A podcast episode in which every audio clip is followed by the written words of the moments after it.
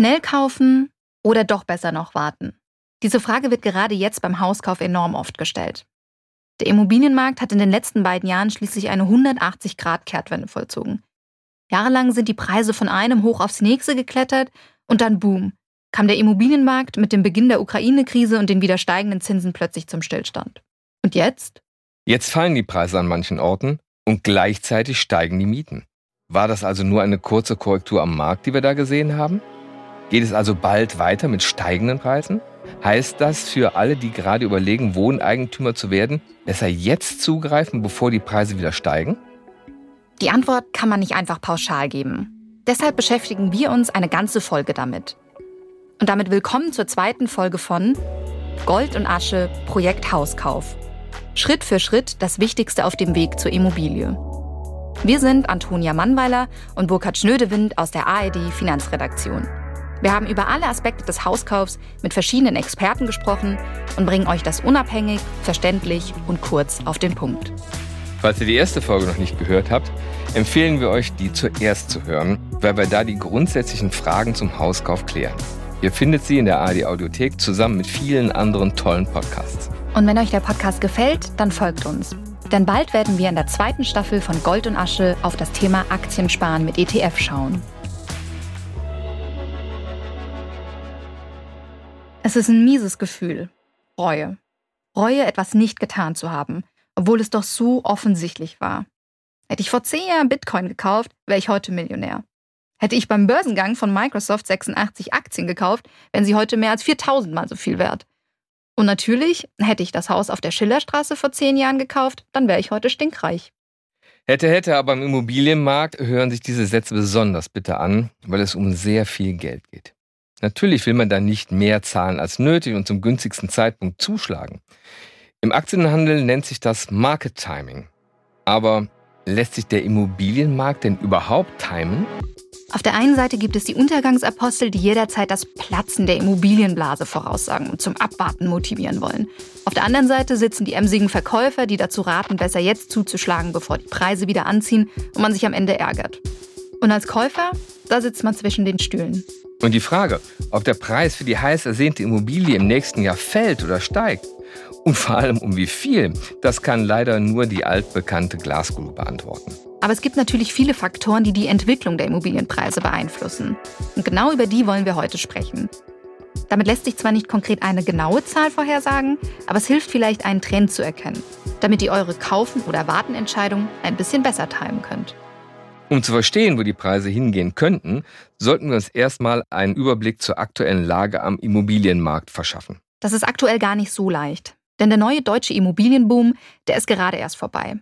In der Zeit zwischen 2010 und 2022 wurde der Markt durch extrem niedrige Zinsen befeuert. Die Preise sind teilweise um 100 Prozent nach oben gegangen. Da hat man als Außenstehende schon so eine gewisse FOMO entwickelt, die Fear of Missing Out, eben die Angst, etwas verpasst haben zu können. Also hätte ich ein Haus vor zehn Jahren gekauft, dann wäre das Haus heute fast doppelt so viel wert. Und wer hätte da nicht gerne zugeschlagen? Seit zwei Jahren sieht das komplett anders aus.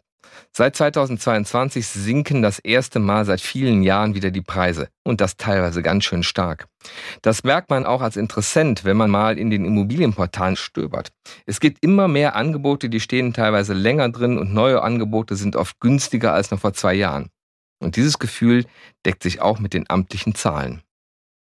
Im Schnitt sind die Immobilienpreise in Deutschland laut Zahlen des Statistischen Bundesamtes die immer etwas zeitverzögert veröffentlicht werden, im zweiten Quartal 2023 um ganze 9,9 Prozent gesunken im Vergleich zum Vorjahreszeitraum.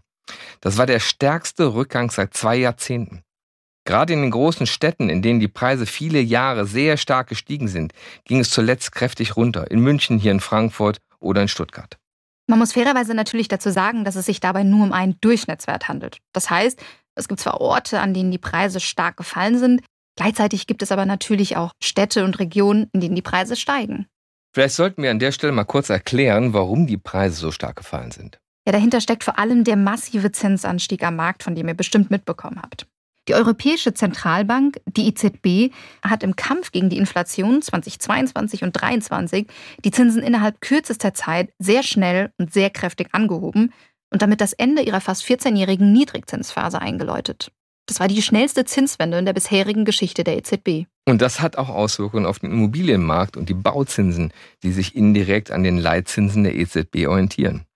Wer einen Kredit bei einer Bank für einen Hauskauf aufnimmt, zahlt Zinsen, die auch als Bauzinsen oder auch Hypothekenzinsen bezeichnet werden. Und die lagen Anfang 2022 noch bei einem Prozent. Die Finanzierung für ein Haus war also ziemlich günstig. Das ist nicht mehr der Fall. Mittlerweile zahlen Käufer Bauzinsen in Höhe von knapp drei Prozent. Und das macht sich auch in der monatlichen Kreditrate bemerkbar. Der Baufinanzierungsvermittler Dr. Klein berechnet das anhand einer Standardkreditrate für einen Kredit in Höhe von 300.000 Euro, 10 Jahre Zinsbindung und 2% Tilgung. Und während die monatliche Rate für diesen Kredit im Oktober 2021 noch bei 810 Euro lag, war sie ein Jahr später beinahe doppelt so hoch bei 1500 Euro. Das zeigt, was sich in so einem kurzen Zeitraum verändern kann.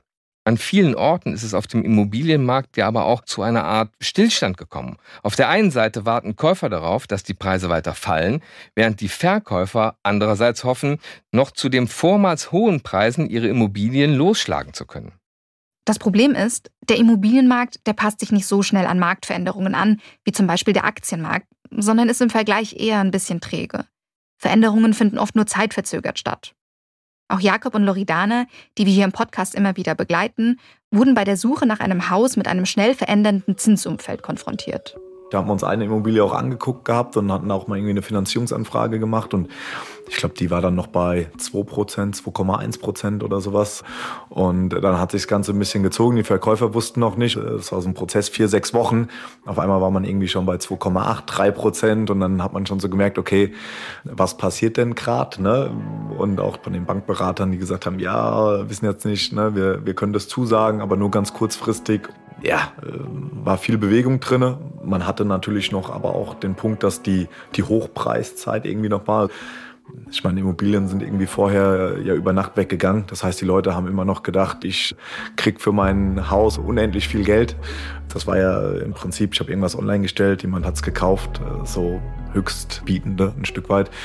Und das hat man dann schon gemerkt, dass auch die Verkäufer, die wollten natürlich nicht wirklich abrücken. Die haben sich gedacht, naja, vor vielleicht vier, fünf Monaten inseriert, quasi noch zu Zeiten, wo wir über einen 1, Zinssatz noch gesprochen haben, irgendwie Anfang 2022, Ende 21 und äh, gar nicht die innerliche Bereitschaft hatten, irgendwie zu sagen, ich gehe runter auf der anderen Seite, wo es bei uns natürlich schon nach oben ging.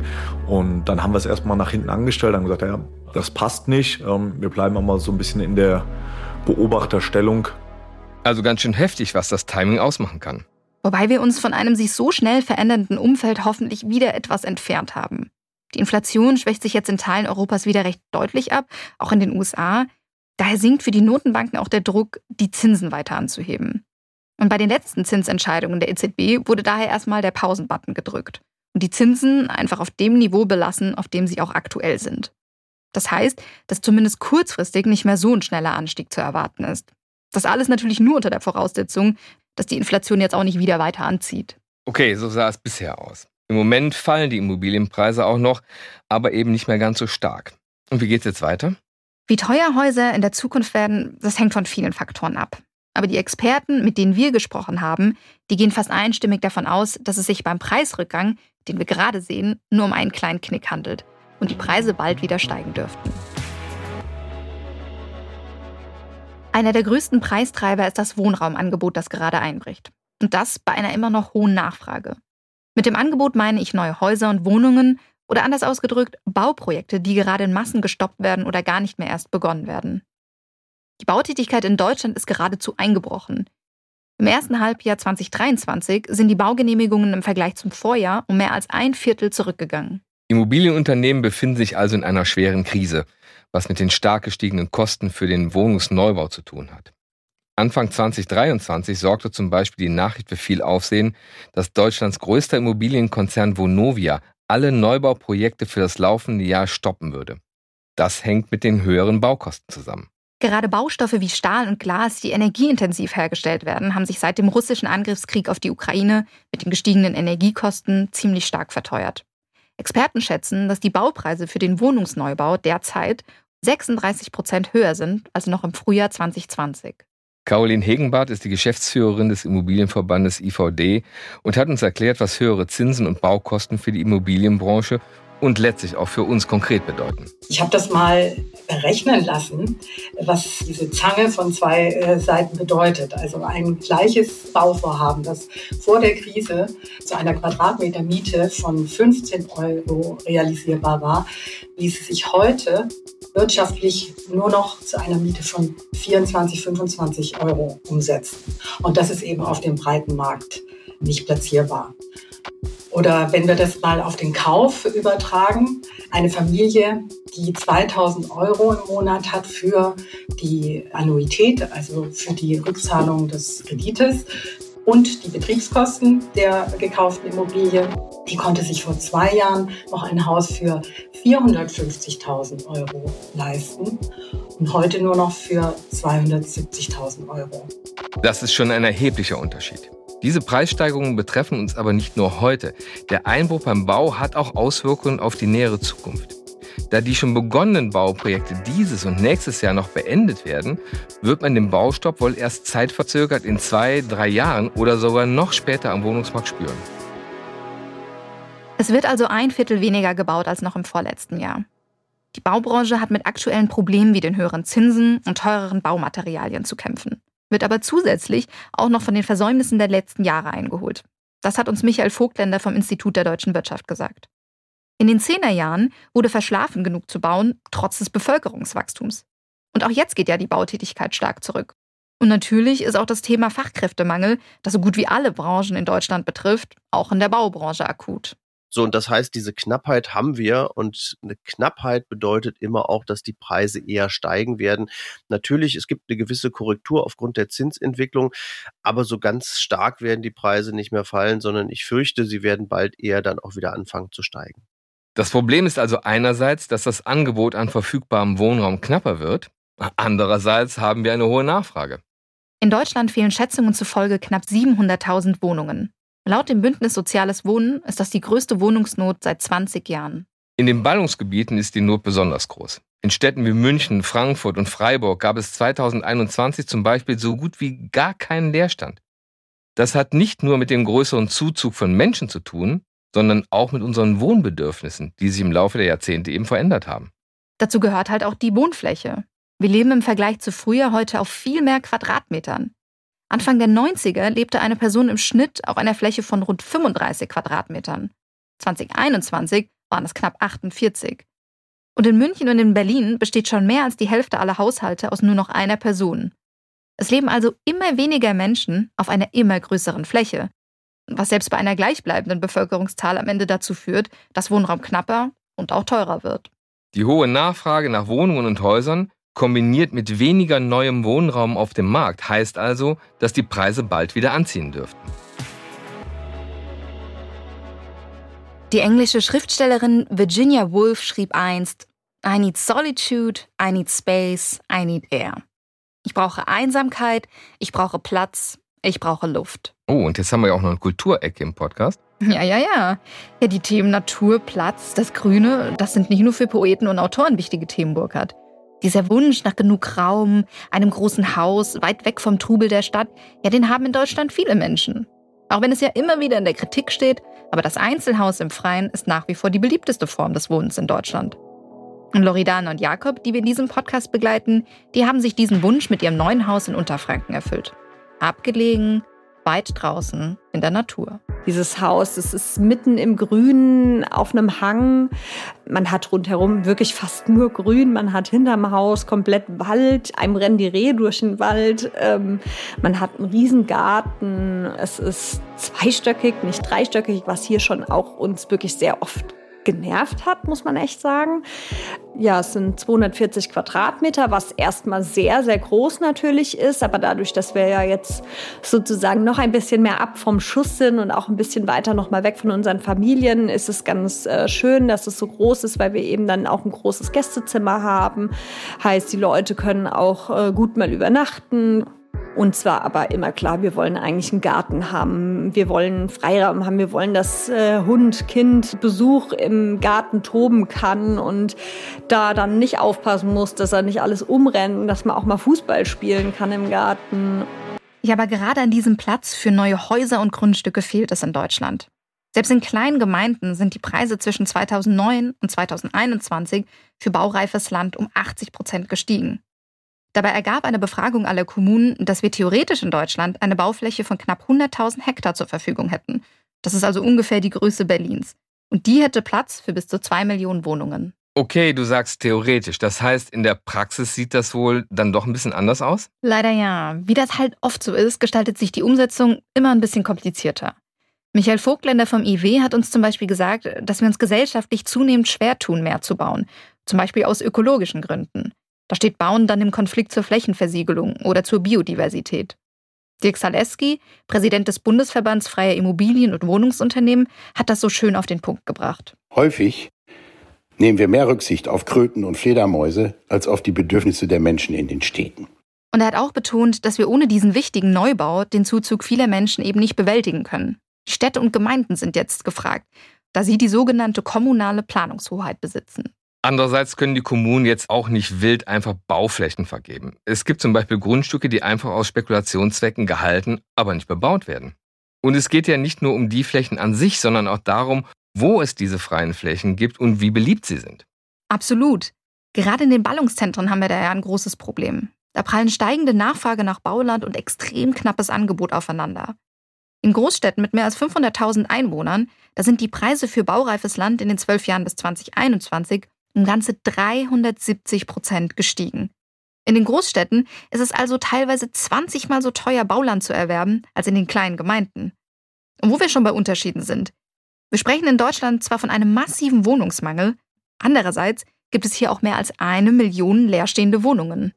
Dazu sagt Immobilienprofessor Günther Vornholz. Aber die stehen halt nicht dort leer, wo die Leute gerne wohnen wollen. Dieses Mismatch gibt es einfach. Begehrt sind halt die Großstädte, äh, aber nicht äh, das kleine Dorf in Sachsen-Anhalt. Und äh, dementsprechend haben wir auf der einen Seite da Wohnungsknappheit, die zu steigenden Mieten führt. Und auf der anderen Seite halt hohe Leerstände, die weiterhin anwachsen werden. Und in den kommenden Jahren könnte diese Schere zwischen Stadt und Land sogar noch weiter aufgehen. Das Bundesinstitut für Bau, Stadt- und Raumforschung schätzt, dass bis 2030 in den ländlichen Regionen bis zu drei Millionen Wohnungen leer stehen könnten. Um das Umland wieder attraktiver zu machen, müsste massiv investiert werden, sagt Vogtländer vom IW. Das würde den Preisdruck in den großen Städten etwas lindern und könnte auch das Leben weiter außerhalb wieder attraktiver machen. Und würde dann auch dieses Mismatch, was es eben zwischen Land und Stadt gibt, etwas auflösen. Und natürlich können auch strukturelle Veränderungen im Arbeitsleben, wie jetzt zum Beispiel das Homeoffice, künftig auch den Druck aus den Großstädten nehmen. Soweit sind wir aber leider noch nicht. Und natürlich wissen wir auch nicht, ob es jemals soweit sein wird. Das heißt, insgesamt dürfte es also gerade in den attraktiven Lagen erst einmal wieder teurer werden. Sprechen wir also noch kurz über ein anderes Thema, das sich auch auf die Immobilienpreise auswirkt. Und das ist das Thema Standards und Regulatorik. Die vielen Anforderungen daran, wie überhaupt gebaut werden darf, die gelten auch als Preistreiber. Der Deutsche Städte- und Gemeindebund, der schrieb 2020, dass es allein im Baubereich 16 verschiedene Landesbauordnungen und über 20.000 Vorschriften gebe. Also das, was so in den letzten 60 Jahren passiert ist, immer höhere Standards und höhere Ansprüche, das macht das Bauen komplizierter und damit langsamer, damit auch teurer. Also wir haben jetzt höheren Komfort, höheren Schallschutz, Barrierefreiheit ist auch immer ein großes Thema oder auch so Dinge wie Schnee- und Sturmsicherheit. Also die Sicherheit steht an erster Schwelle, aber wir übertreiben es immer mehr mit den Standards und insofern wird das Bauen langsamer und teurer.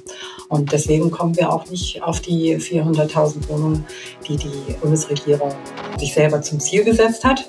Caroline Hegenbart hat im Gespräch betont, dass während des Immobilienbooms nicht nur Eigentümer von steigenden Werten profitiert hätten, sondern eben auch die Politik profitiert hat.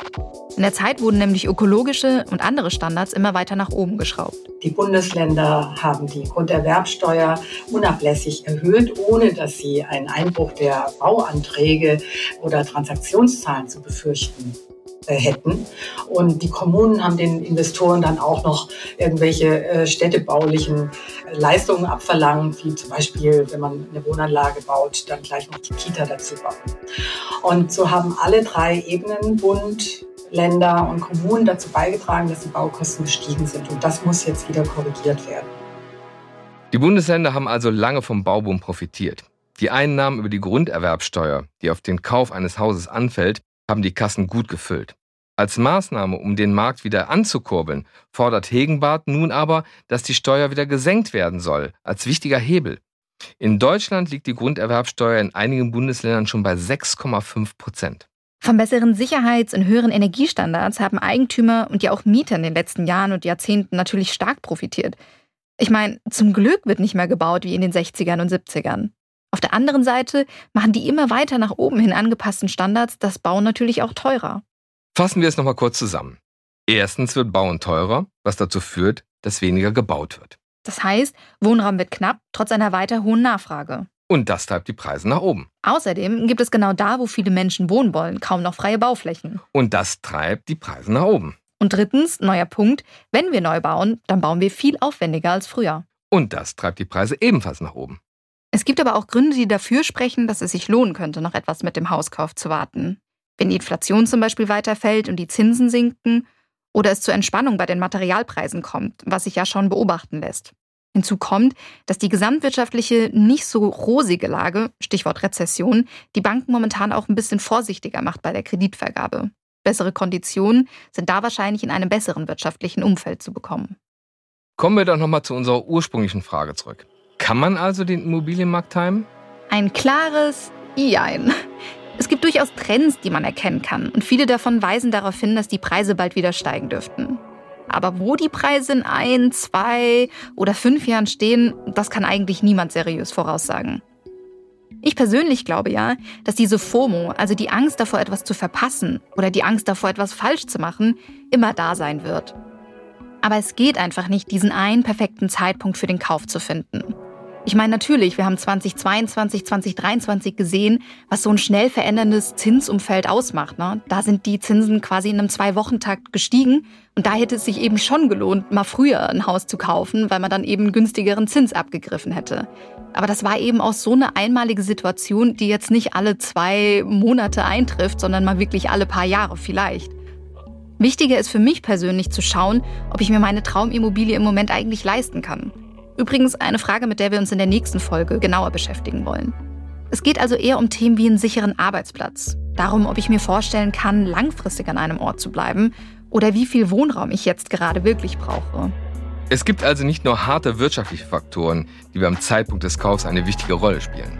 Ein fast noch größerer Punkt bei vielen ist zum Beispiel die Familienplanung, wie im Fall von Loredana und Jakob, die den Umzug in ein größeres Haus mit dem Schuleintritt ihrer Tochter beendet haben wollten. Nachdem wir aber dann festgestellt haben, oh je, nächstes Jahr geht ja die Schule los und wir wollen auf jeden Fall, bevor die Schule losgeht, umziehen, ansonsten dann erst nach der Grundschule wieder, war der Druck ein anderer. Dann kamen ja aber durchaus auch die Zinsen, die sich da so krass verändert haben und die Immobilienpreise auch, was einen immer wieder überlegen hat lassen, ist es jetzt wirklich die richtige Zeit? Und als uns dann vor wenigen Monaten aufgefallen ist, um Gottes Willen, nächstes Jahr ist es ja schon soweit, haben wir gesagt, okay, jetzt gucken wir wirklich mal mit Druck ein bisschen mehr und hatten uns tatsächlich dann eigentlich schon fast dazu entschieden, es zu lassen und dann hat es irgendwie doch geklappt. Und damit sind wir auch am Ende der Folge angekommen. Wann ist für euch der richtige Zeitpunkt zum Kauf? Gibt es den überhaupt? Schickt uns doch eure Anregungen zur Folge gerne an unsere E-Mail-Adresse goldundasche.aed.de. Und wenn euch die Folge gefallen hat, abonniert uns gerne und empfehlt uns weiter. Und weil das manchmal ganz schön viel sein kann in so einer Folge, haben wir euch die wichtigsten Infos in einen Artikel gepackt, den ihr in den Show Notes findet. Vielen Dank, dass ihr dabei wart und bis zur nächsten Folge. Da wollen wir wissen, wie viel Haus ich mir überhaupt leisten kann. Also hört rein. Gold und Asche Projekt Hauskauf ist eine Produktion der ARD Finanzredaktion. Im Team für die Recherche Antonia Mannwaller und Till Büker. Musik Tim Schwerter und Raphael Kistner. Grafik Katharina Wilting. Regie Johannes Sassenroth. Aufnahme und Schnitt Raphael Kistner. Faktencheck Andreas Braun. Hosts Burkhard Schnödewind und Antonia Mannweiler.